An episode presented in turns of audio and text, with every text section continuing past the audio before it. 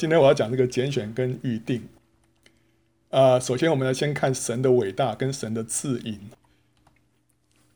神呢是借着他所创造的万物来彰显他自己的伟大，所以我们从宇宙的浩瀚来看到神的伟大。我们曾经有跟弟兄姊妹们提过了，地球如果是位在篮球场上这一端的一颗米粒啊，那太阳呢，它就是位在篮球场另外一端的一颗篮球。那这两个距离它是一亿五千万公里，但是如果你把它缩小成为米粒跟太阳的话呢，就刚好是一个篮球场的距离啊。然后呢，在宇宙当中最大的一颗星啊，后来又发现这一个叫做盾牌座的 UY 星，它就相当于一个直径将近半公里的巨球。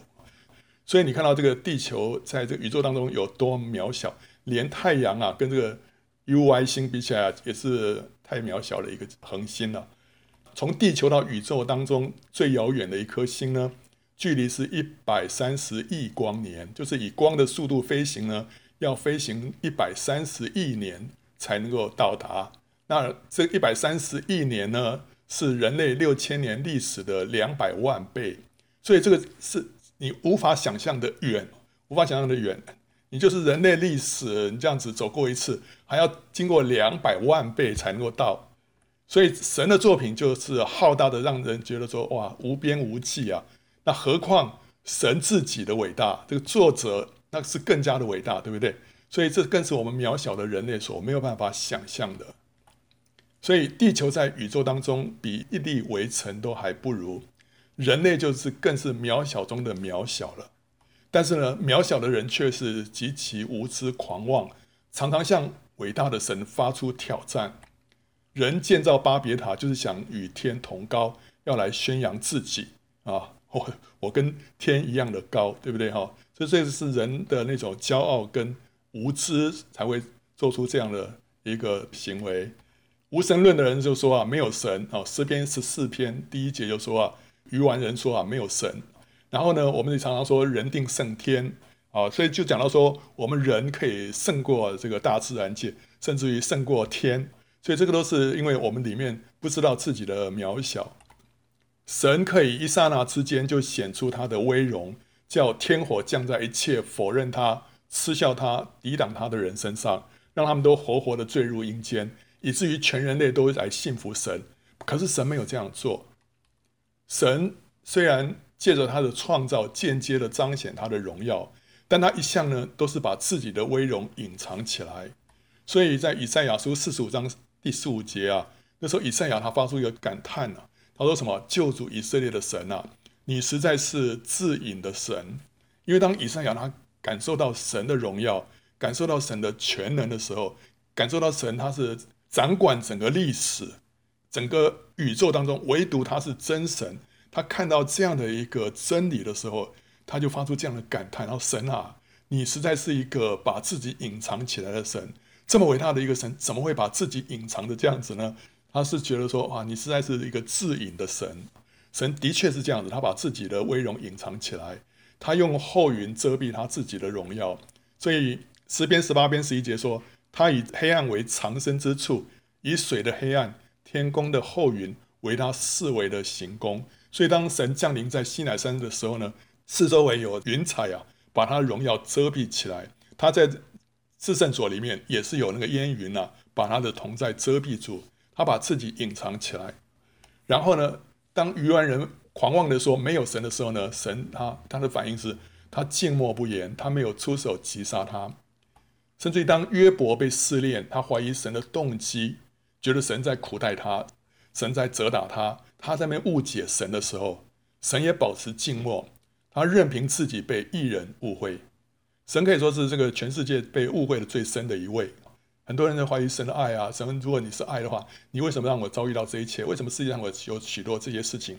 神都没有说话，他把自己隐藏起来啊。甚至于当神自己他道成肉身的时候，他降生在人世间，他也是非常非常的低调。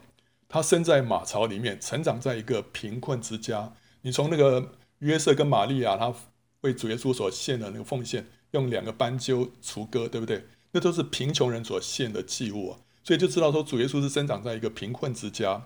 他也没有家型美容，他不是帅哥，他完全是就一副非常这个憔悴苍老的样子，所以他把他自己的荣耀完全的隐藏起来。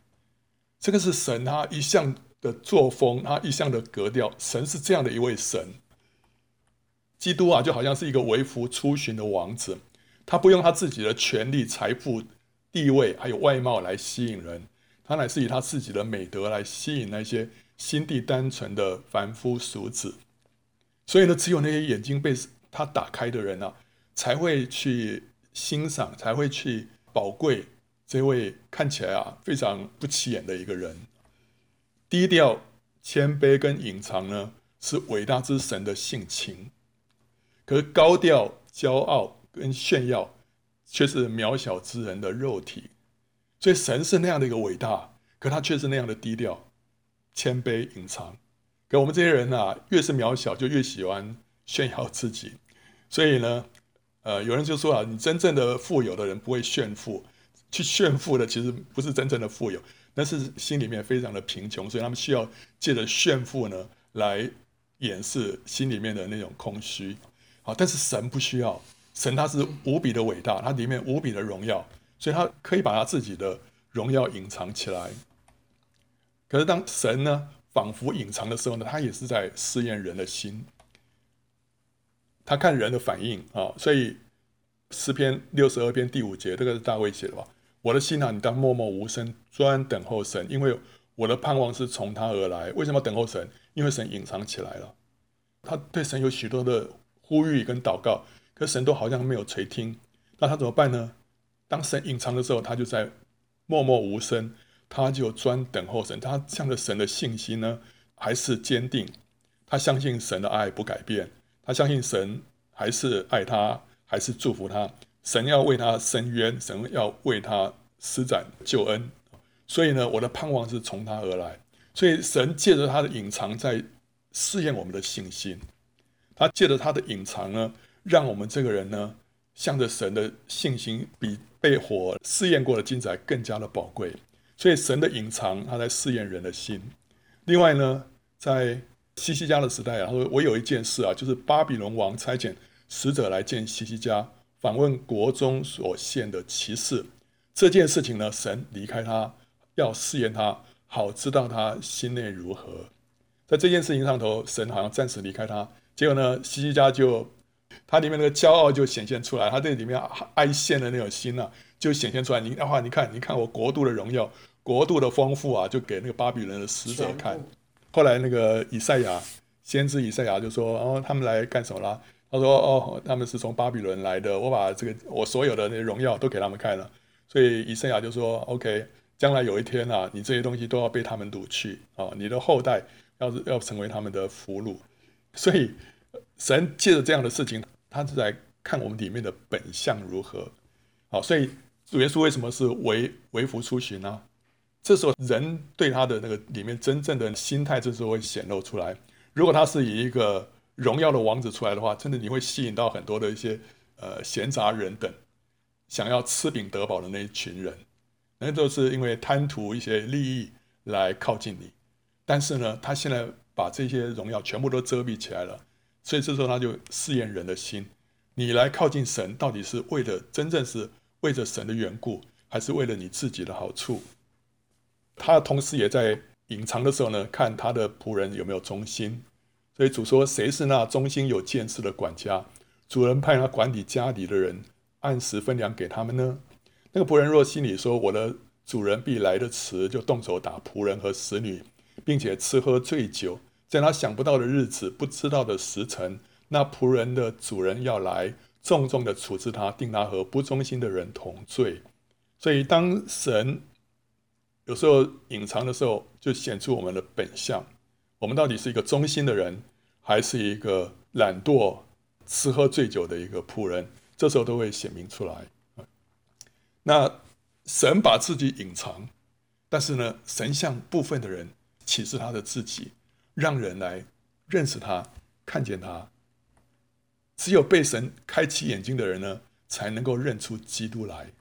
所以那时候，当主问彼得说：“啊，呃，你你说我是谁？”他说你是基督，是永生神的儿子。那耶稣对他说：“西门巴约拿，你是有福的，因为这不是属血肉的指示你的，乃是我在天上的父指示的。”所以主耶稣这话就说：“你真的不是因为你凭着你自己聪明，凭着你这个这个人啊，IQ 比较高或者怎么样来认识我是基督，不是，这完全是天父开你的眼睛，你才可能认识的。这不是谁告诉你的，这乃是天上的父指示的。”所以主耶稣他说啊，若不是差我来的父吸引人呢，就没有人能够到我这里来的。到我这里来的，在末日我要叫他复活。所以只有天赋吸引人，那个人呢，眼睛得开，才会到基督这里来。主耶稣又说：你们的眼睛是有福的，因为看见了；你们的耳朵也是有福的，因为听见了。我实在告诉你们，从前有许多先知和艺人要看你们所看的，却没有看见。要听你们所听的，却没有听见，所以我们这些人是有福的。今天我们能够信主是有福的，因为我们是被他拣选的，我们眼睛是被神打开的。不然的话，我们是永远没有办法去认识神这个伟大神的荣耀的。这些蒙神开启的人呢，就是神所拣选的人，他们多半是愚拙、软弱、卑贱、被人厌恶。以及无有的，以至于没有人可以自夸，觉得说这是我我因为比较聪明，我比较能干，所以我才能够认识神。不是，他说完全都是因为神的怜悯，神的开启。所以在哥林多前书一章这边有提到说，弟兄们啊，可见你们蒙召的，按着肉体有智慧的不多，有能力的不多，有尊贵的也不多，神却拣选了世上愚拙的，叫有智慧的羞愧。又拣选了世上软弱的，叫那强壮的羞愧；神也拣选了世上卑贱的、被人厌恶的，以及那无有的，为要废掉那有的，使一切有血气的，在神面前一个也不能自夸。所以神为什么要拣选这些软弱的、愚拙的？神为什么要拣选这些凡夫俗子？为什么要拣选像彼得啊这些渔夫啊？哦，好像这个都是小人物。十二个门徒里面没有一个是是有一个很。亮丽的背景的，为什么呢？在这边讲到说，神的目的就是要让那些有才华的、有背景的人羞愧，让人知道说，这些人能够认识神，完全、完全都是出于神的恩典、神的主权啊！神乐意将他的荣耀向聪明通达人就隐藏起来，向婴孩就显出来，这是他美善的旨意。所以，路加福音这里说。正当那时，耶稣被圣灵感动，就欢乐说：“父啊，天地的主，我感谢你，因为你将这些事向聪明通达人就藏起来，像婴孩就显出来。父啊，是的，因为你的美意本是如此。”那时候主耶稣被圣灵感动了，那时候他就跟神的那个旨意啊，就产生了一个回应。因为主耶稣是道成肉身嘛，他成为一个人，他成为一个人，他就受到一些限制啊。但是有的时候呢，当圣灵在他身上感动他的时候，他那时候就进到神的旨意，进到神的心意当中，他就完全明白说：哇，原来是神的美意是这么美好，就是神就是故意让这个婴孩能够看见，让这个聪明通达人呢反而看不见，这里头有神极大的一个智慧，所以他就欢乐起来。神在这里就显明他至高的主权。人能够认识神，不是凭借着自己的智慧能力，完全是出于神的怜悯和启示。人已经是渺小中的渺小了，神又使用渺小之人当中的愚拙跟软弱的，这来彰显他的大能和荣耀。这是神奇妙的智慧，对不对？这个怎么怎么可能？对不对？就是说哇，已经是人类已经是那么渺小的了啊！但是神呢，居然要用这渺小的人里面的更渺小的来彰显他的自己，这是神奇妙的智慧啊！所以诗篇第八篇第二节说：“你因仇敌的缘故呢，从婴孩和吃奶的口中建立了能力，使仇敌和报仇的闭口无言。”所以神为什么要这样做？神要让那仇敌的跟报仇的闭口无言，让撒旦蒙羞，对不对？撒旦把人夺去了，撒旦想要跟神同等，但神现在就。利用最软弱、最软弱的人当中的最软弱的，来羞辱、来击败撒旦，让撒旦无话可说啊！神要改变这一群人的生命，使他们流露出神的形象。神要赐给他们祷告的权柄跟属灵的恩赐，使他们能够捆绑魔鬼，传扬主道。所以呢，我们人所能够做的最好的事情是什么呢？就是我们成为一个透明的器皿，让神从我们里面活出来啊！这是我们所能够做最好的工作了。因为基督徒人如果是彰显自己的话，只会遮蔽神的荣耀，最终会给自己带来羞耻啊！所以神创造我们，我们能够让神透过我们活出来，这是我们最大的福分跟最大的荣耀。不要讲说我要我要彰显自己，彰显自己。到最后带来的都是羞耻啊！我们看被拣选的人，我们每一个都是被神拣选的，所以今天会坐在这里，对不对啊？那我们拣选呢，是早在创世以前。以弗所书一章四节说，神从创立世界以前呢，在基督里拣选了我们，使我们在他面前成为圣洁，无有瑕疵啊！所以，哎，神拣选我们是在创立世界以前，可能那时候我们还没有存在，对不对？那为什么我们还没有存在，神就可以拣选我们呢？因为神是一个超越时空的。虽然那时候我尚未出生，神就已经知道我，因为神超越时空，知道过去、现在和未来的一切，所以那时候他就已经看到我们，然后呢，拣选了我。但神不是因为预先知道我这个人对福音会比较敞开、比较渴慕啊，如果听了福音就会接受。所以呢，才会在创世之前拣选了我，完全不是啊。有一派认为说是神拣选我们是基于神的预知，就是说神神知道了，呃，这福音传给你呢，你会信；传给他呢，他不信。所以呢，我就拣选你啊，因为你你会信的。这个就是说，这个神的拣选呢是基于我们的反应啊，我们反应会好，他就拣选我们。不是的，跟我的反应没有关系，这个完全是神自己的主权。乃是神先决定了拣选我之后呢，我才在他的引导之下接受了福音。这个先后顺序是这样子的，所以主耶稣说：“不是你们拣选了我，是我拣选了你们。是神先拣选了我们之后，我们才会去拣选他的。啊，不是神看到我们说，哎，我们我们会拣选他，所以他拣选我们。不对，那个次序是反过来的，是神先拣选啊。所以在罗马书第九章啊。”那边有提到说，神拣选人的旨意呢，不在乎人的行为，乃在乎招人的主；不在乎那定义的，也不在乎那奔跑的，只在乎发怜悯的神。保罗就是提到这个雅各跟以扫啊，神爱雅各，神恶以扫。神在他们还没有出生之前，就跟利百加说了，说将来大的要服侍小的，小的要要胜过大的。所以那时候神就已经拣选了。雅各，你说，哎，神神是不是预先看到雅各这人有什么好啊？然后不是，然后这件事情让我们看到，完全不在乎人的行为，乃在乎招人的主，不在乎那定义的，就不在乎我们这个人怎么想，不在乎我这人是不是比较可慕，不是因为我这个人对神比较有心，也不在乎那奔跑的，也不是说因为这个人他呃做事情啊、呃、比较善良、比较正直或者什么，完全不是，或者说你这个人啊、呃、将来会跑特会啊聚会的时候参加，他不是。不是因为你做这一些事情，也不在乎你心里头是怎么想。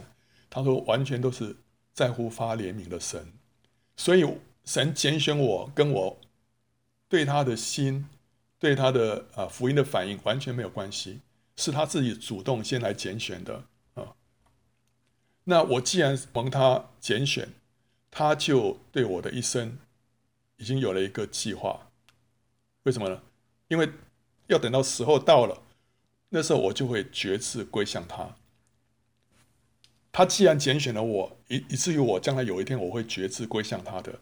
那为了哪那一天我要决志归向他，神就在我的一生当中有一个预备，有一个计划，对不对？我至少我一定要活到那一天，才能够决志嘛，对不对？所以神就会保守你，你在活到那天之前呢，你要平平安安，不要出状况，而而且你要到那一天能够决志。你的心态要被预备好，神在当中就会要有各样的准备动作，所以神对我们的一生就已经有一个计划，而且神的计划不是只停在那时候，还还有一直到将来哦，神都有一个计划的哦，所以神不仅拣选，而且他也计划我们的一生所以我一出生呢，虽然那时候我还不认识神，我的家族可能也都不是基督徒，但是呢，神那时候就已经与我同在了，把我从世人当中分别出来，他引导着我成长，跟一路保守我，直到他的拣选实现。这个合不合理？应该是这样，对不对？神就会负责保守我，所以圣经里面他说：“自我出胎，耶和华就选召我；自出母腹，他就提我的名。”那时候我根本还没什么事情都还没做，对不对？呃什么到底是善是恶都还没显明出来，神就已经选召我，然后提我的名召我。那时候他就把我从这个世人当中分别出来，这个将来会是属于神的，所以他就保守我。在一路的过程当中啊，呃，在他的保守之下，在这个过程当中，我可能会遭遇到重大的危险，差一点丧命，可是却蒙神搭救。为什么？因为神神拣选我了，他要确保到时候我要决志的啊，所以他会保守我度过那些难关。我也可能会遭遇到许多的伤害跟挫折，也曾经跌倒犯罪，可是都在神的保守之下，使我后来呢有机会能够信主跟重生。因为我已经被他拣选了，所以呢，神就会带领我一路走到那一步。那信主之前，我们那些负面的经历呢，经过神的洁净跟医治之后呢，就可以成为我灵性上的祝福。就像可拉的后裔，对不对？可拉他犯罪，结果后来他活活的坠入阴间。那这个对可拉的后裔来说是一个阴影，对不对？可拉的后裔没有灭亡，但是呢，因为他的先祖犯了这样的罪，结果后来当他们被神来使用的时候，他们写出诗歌来，里面呢充满了向着神的感谢，充满了向着神的渴慕。为什么会感谢？为什么是渴慕？因为他们知道他们原本是不配的人，他们不配站在神的面前来服侍他，可是他们是立位人，他们在圣殿里面，他们在唱诗歌敬拜神的。神居然给他们这样的一个地位跟机会，让他们来服侍神。他们知道说，这完全是不配的。在一个最觉得自己不配的人的里面，他们向神所发出来的感谢跟赞美会是最深的。所以，虽然我们之前有一些负面的经历啊，但是被神洁净跟医治之后呢，这些都可以成为我们的祝福，让我们更深的认识神的怜悯跟慈爱。也让我们能够成为别人的祝福，让我们借着过去的这些经历呢，我们也知道怎么样帮助走过同样遭遇的人啊。所以这些都是神奇妙的安排啊。那我们看一下这个拣选的原则，神是为什么拣选了我不拣选他呢？神为什么拣选这些人却不拣选那些人呢？神拣选人是根据什么原则吗？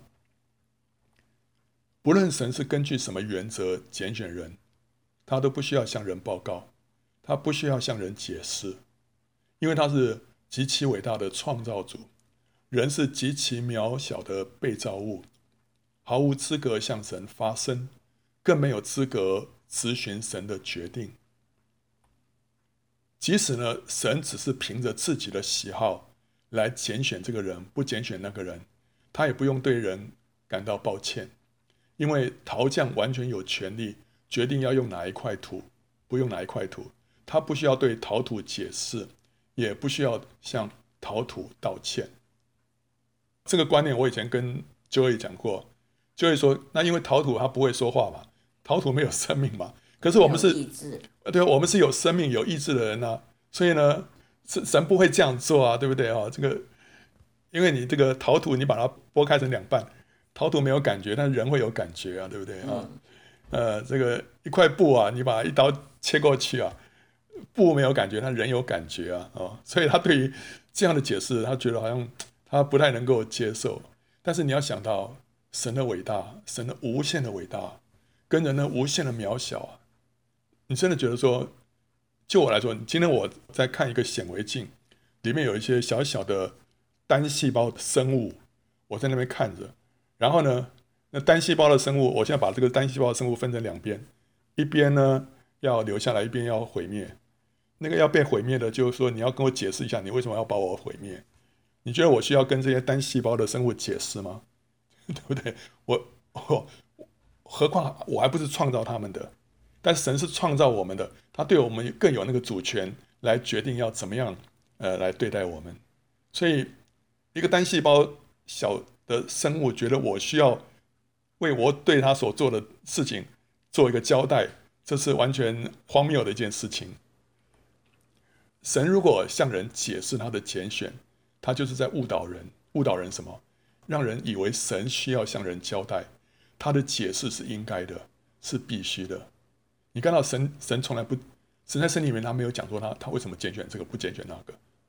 保罗有说了，这完全是神的主权哦，我们不需要问。神也不讲，即使他有他有一个原则，但是他他也不讲啊、哦。所以神的拣选，即使是根据某种原则，神也不会说的。他要人知道，他拥有完全的主权，他不需要向你解释。人自己需要知道分寸。人所需要知道的不是那个原则，拣选的原则。人所需要知道的是需要知道自己的渺小。哦，所以神不急着告诉你他拣选的原则，但神更在乎要你知道你没有资格说话。所以呢，神也没有回答约伯的质疑啊。他不需要给约伯任何的交代，他只是让约伯看到他的伟大，约伯就知道自己的愚昧跟渺小，就不敢再多说话了，因为他的提问都是出于自己的愚昧。OK，所以神有答案，但是他不需要跟我们讲，他也不想跟我们讲，因为讲了之后我们会会失焦，我们会搞错，我们觉得说，嗯，对，的确，神你。你这答案很好，我的确我我满意啊，可以，你 pass 了，这什么话，对不对？我们是谁啊？哈，事实上呢，神并没有亏欠任何人，他拣选拯救一些人，完全是出于他的怜悯，并不是他们所配得的。他没有拯救另外一些人呢，则是理所当然的，就好像是一群人都欠债主一大笔钱，有一天债主过去看看他们的光景，结果呢，遭到每一个人的拒绝跟羞辱。OK。每一个人都拒绝他，每一个人都羞辱他，那觉得这个债主应该怎么样？哼，这个，呃，当然要好好修理他们，对不对？可是最后呢，债主决定开恩，免去其中一部分人的债，那另外一部分人的债呢，就是继续啊、要追讨。那这样的债主需要对第二批人感到抱歉吗？啊，抱歉，我还是要追讨你的债啊。呃，那然后第二批人会觉得说，债主亏欠他们吗？哎，你免了他们的债，为什么不免了我们的债呢？哦，你这样。对我们不起，实际上这些人都是该死的。当初债主过去啊，都被他们羞辱，被他们拒绝。结果现在是债主开恩免去一部分人的债，这会让第二批人觉得被冒犯，是不是啊？所以呢，其实我们每一个人都都是应该灭亡的。我们能够得救，才是万不应该没有天理的啊！所以没有第一批人过去跟。跟他跟着债主抗议啊，说你怎么可以免掉我的债呢？我、不应该这样，这没有天理啊、哦！我要跟你抗议，没有人这样抗议的，那么感恩都来不及，是不是？但是第二批人呢，就觉得说，嗯，怎么会这样子？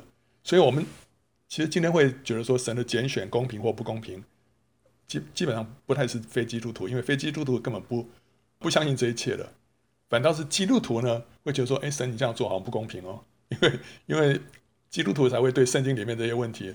呃，会有一些困惑。人有犯罪的天性，哈，这世界又握在那恶者的手下。所以呢，如果不是神怜悯开我们的眼睛啊，我们没有一个人会选择相信福音的。所以，天生你在世界上任何地方啊，不管是好人坏人，如果不是神怜悯，你让他做一个选择，他都不会接受福音的。即使他是一个好人，他不会接受的。因为福音是一个愚拙道理啊！哎，你来信耶稣哦，你就可以得救啊，啊，得到永远的生命。而我我过得好好的啊，我是人做事凭良心啊，我为什么要信耶稣啊？对不对？很多人就是正人君子啊，他们不会觉得他们需要耶稣啊。哦，他们第一个，他们自己本来已经里面有个犯罪的天性了；第二个，世界握在那恶者的手下，所以那个恶者啊，那个魔鬼啊，也会在里面迷惑他们啊。说，哎，你真的不需要啊！你这人是一个正人君子啊，你不需要信耶稣啊，对不对？所以，如果不是神的怜悯的话，我们没有一个人会选择信福音的啊。所以有人说：“哎，哎呀，神拣选了这些人，不拣选那些人。那那些没有被拣选到的人，如果给他福音传给他们，他们如果要信怎么办啊？哇！可是因为神没有拣选我，所以我呢就没办法信啊。那这个是怪神啊？不是的，不管是这一批人或那一批人，如果没有神的怜悯，你不会选择去信的。所以不会有这种状况，就是说我想信，可是呢，神不给我信，不会有这种状况的，因为没有一个人会选择相信福音的，因为我们都有罪。”而且这个世界握在那恶者的手下，神如果不拣选人、不开启人的话，世人的心态的那个 default 值啊，就是预设值或者叫默认值啊，都是不信，结局都是灭亡。所以，我们这个人被创造，我们这个人一生下来，我们里面的那个信或不信里面的那个 那个打勾啊，都是勾在不信哦，就是你你不用去去改它的话，它就上面就是不信。但今天要要改从不信改成信，需要神把这个勾勾啊。划掉到勾到另外一个地方去，哦，神为了拯救这些渺小连蝼蚁都不如的罪人，竟然牺牲自己的独生爱子为人赎罪啊！神的公义跟惊人的大爱在这里就显明出来了。所以我们不需要怀疑说，哎，为什么神拣选这个不拣选那个？神是不够慈爱啊？不会的，神的爱在他牺牲自己，为这些最渺小、最渺小的人来死。这就已经显明他的爱了。然后在宇宙当中，灵界里面又有一个律，就是犯罪一定要流血才能够赎那个罪。所以神不能白白的赦免一个人的罪，一定要流血。所以他需要自己为这些罪人死，才能够让这个灵界里面这个公义的法则不被破坏。这个自然界里面有很多法则，神不会去破坏它，对不对？水一定要往下流啊。然后这个，这这这个有很多自然界的法则，要去遵守它，这个世界才能够维持平衡。灵界也是一样，有一些法则，犯了罪一定要流血。那所以神为了要让灵界里面的公义啊被维持啊，所以他需要自己来为这些人死。所以神的公义跟神的慈爱在这里头都同时彰显出来。呃，神愿意万人得救的。神不是愿意万人得救吗？万人就是 all people 啊，就每一个人啊。神不愿意一人沉沦，对不对？那那么他为什么没有拣选所有的人呢？使万人都得救呢？这不是很矛盾啊？神使福音传扬，他是借着基督徒，他不是借着天使，也不是他自己去传。所以呢，即使神热切的盼望万人都得救啊。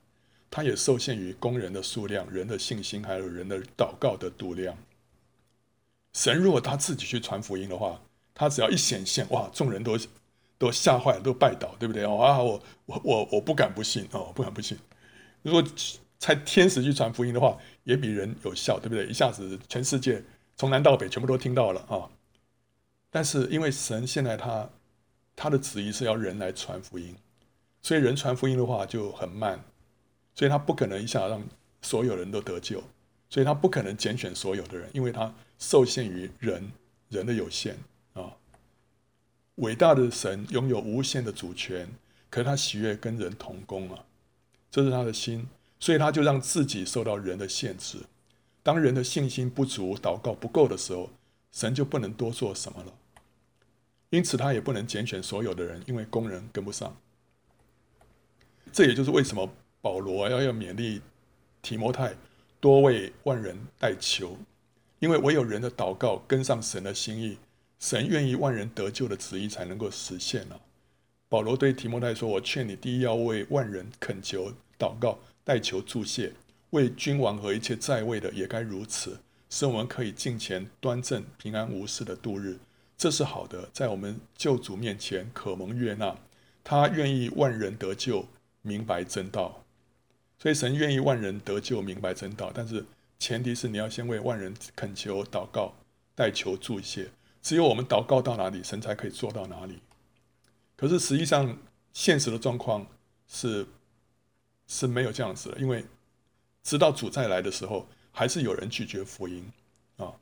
可是呢，那时候被拣选的外邦人的人数将会满足，那时候教会就会被提，以后以色列也会全家悔改啊。所以神的心是愿意万人得救，但是因为受限于人的有限，所以神的这个心啊是没有办法实现的。所以神的拣选还是有个限制，直到外邦人他有一个人数满足的时候，神就把这个教会提走了啊。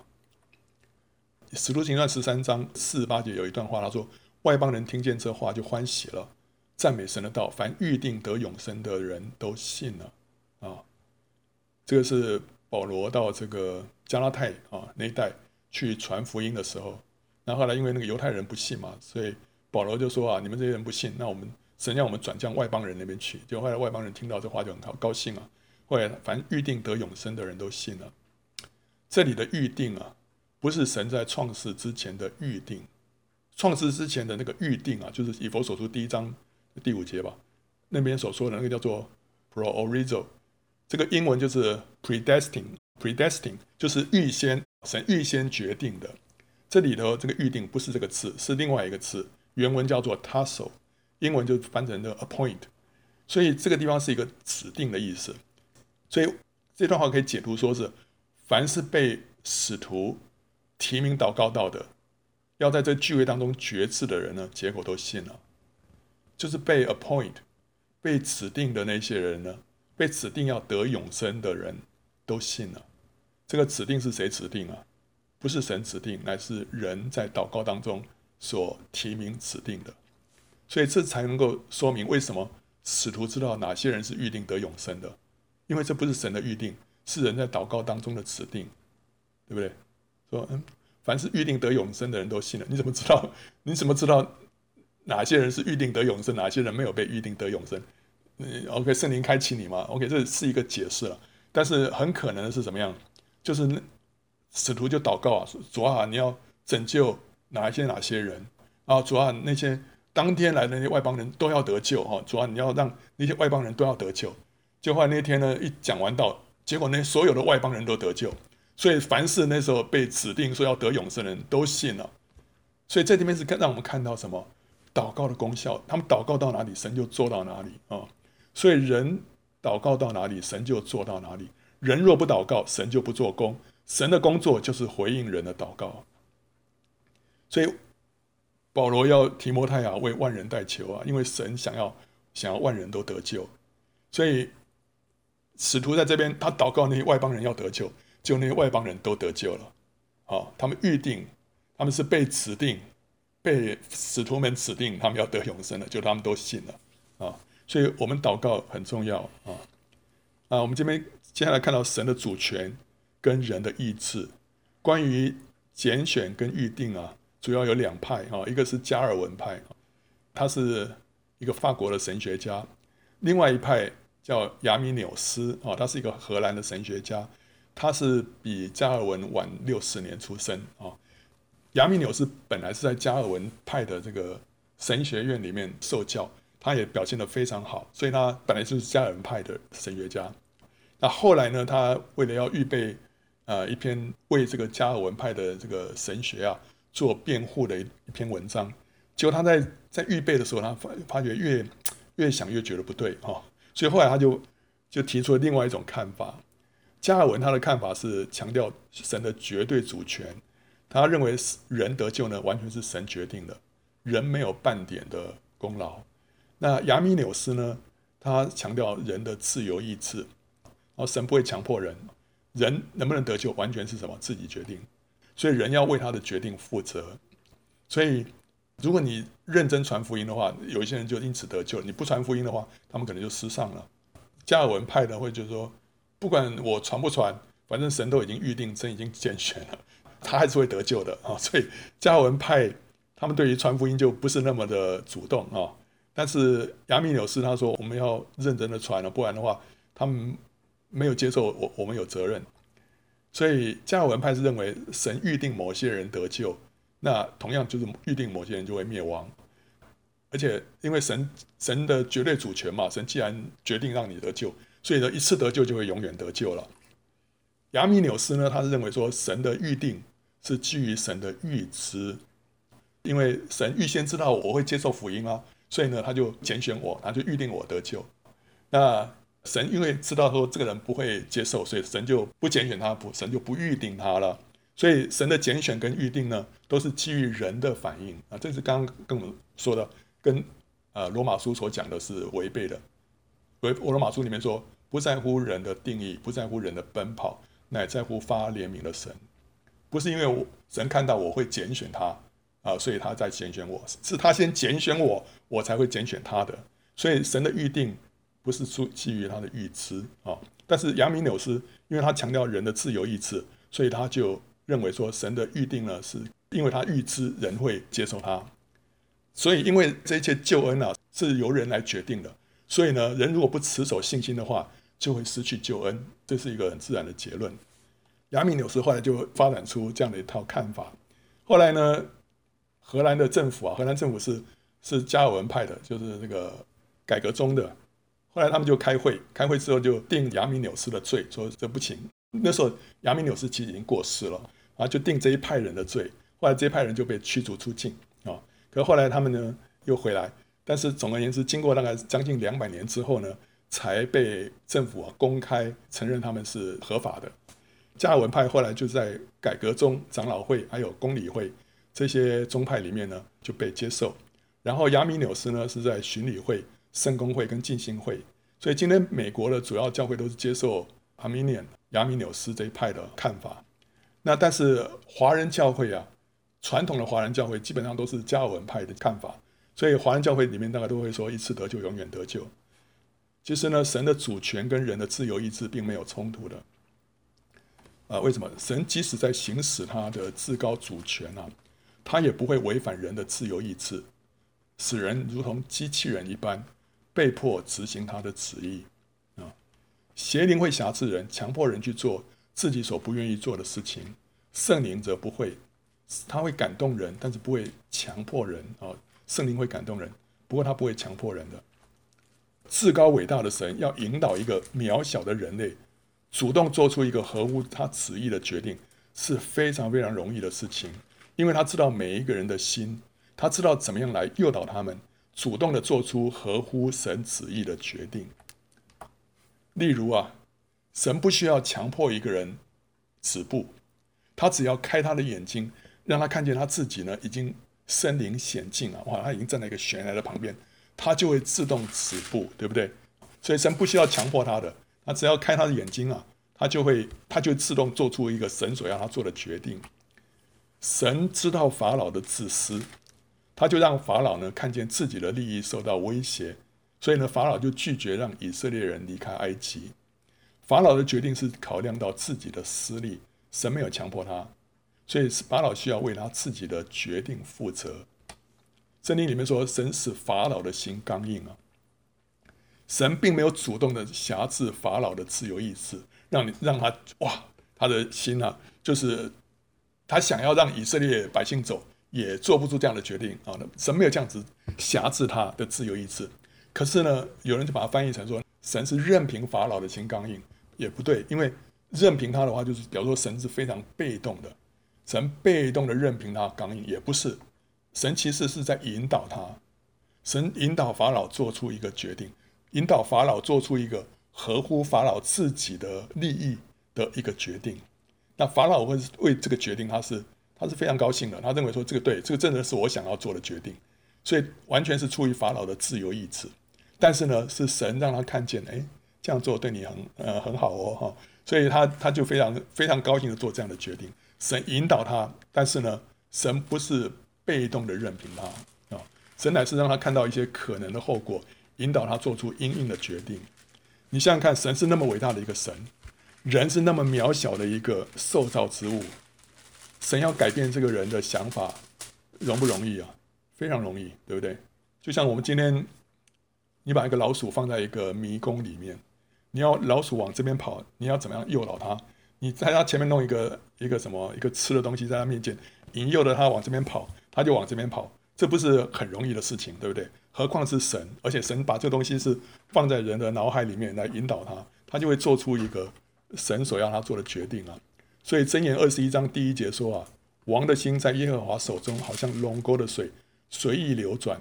对神而言，这是非常非常容易的事情啊。龙沟的水随意流转，就是。水啊，在那龙沟里面，那龙沟呃往这边弯，那个水就往这边流。所以水它是要往哪边流，你只要设计一下你的龙沟，你就可以来决定了。所以人的心在神的手中也是这样子。所以人得不得救，其实是怎么？是神决定的。只不过从人这边来看，好像是人决定的，因为人是运用他的自由意志来决定信主的。但其实是神决定的。所以在这一方面呢，是加尔文说的是对的，是神决定的啊。可是关于一次得救，永远得救呢？既然人的得救是出于神，不是出于自己，那么是否意味着说，人一旦得救就永远得救，永远不失落呢？因为神不会出尔反尔，既然拣选了，又让他沉沦。可是，在圣经里面有很多处的经文都说到，我们如果不持守救恩的话，我们如果不忠心到底的话，这救恩有失去的可能。哪些经文呢？最明显的就是希伯来书第六章了。啊，那边说，论到那些已经蒙了光照、尝过天恩的滋味，又与圣灵有份，并尝过神善道的滋味。觉悟来世全能的人，这些人是真正信主的，甚至于可能是被圣灵充满的。他们不是假的信主，他们不是说挂名的，他们是真正经验到这些属灵的这些恩典的人啊。若是离弃道理，就不能叫他们重新懊悔了，因为他们把神的儿子重钉十字架，明明的羞辱他，就如一块田地啊，吃过屡次下的雨水，生长菜蔬，合乎耕种的人用。就从神得福，若长荆棘和蒺藜，必被废弃，近乎咒诅，结局就是焚烧。所以，如果一个人呢、啊，他已经经历了许多神的恩典，呃，被圣灵充满了，经历到神了，结果他后来离弃道理，神说啊，他到最后的结局就是焚烧。焚烧什么？就是下到地狱里面去啊。好，那呃，有人会解释说，哎呀，这个是嗯，这个是近乎咒诅，不是咒诅，其实还是怎么？我跟你讲，其实最直截了当的读下来的结结论就是说，这个救恩是失去了啊。那启示录三章第五节说了：“凡得胜的必这样穿白衣，我也必不从生命册上涂抹他的名，且要在我父面前，在我父众使者面前呢认他的名。”所以呢，有可能一个人的名字会从生命册册上涂抹啊。但有人解释说啊，这个涂抹是暂时涂抹，后来会再恢复的。OK，我没有在没有在别的地方看到有这样的讲法哦啊！但是圣这边很直接讲，就说有可能一个人他的名字本来写在生命册上的，后来被涂抹啊，所以救恩好像在这边看起来都是有可能在失去的。呃，彼得他也说过了，彼得后书一章十节说：“所以弟兄们应当更加殷勤，使你们所蒙的什么恩召与拣选坚定不移。”既然这么说，就是表示说恩召跟拣选有可能失去了，不然的话，他说他为什么要说坚定不移？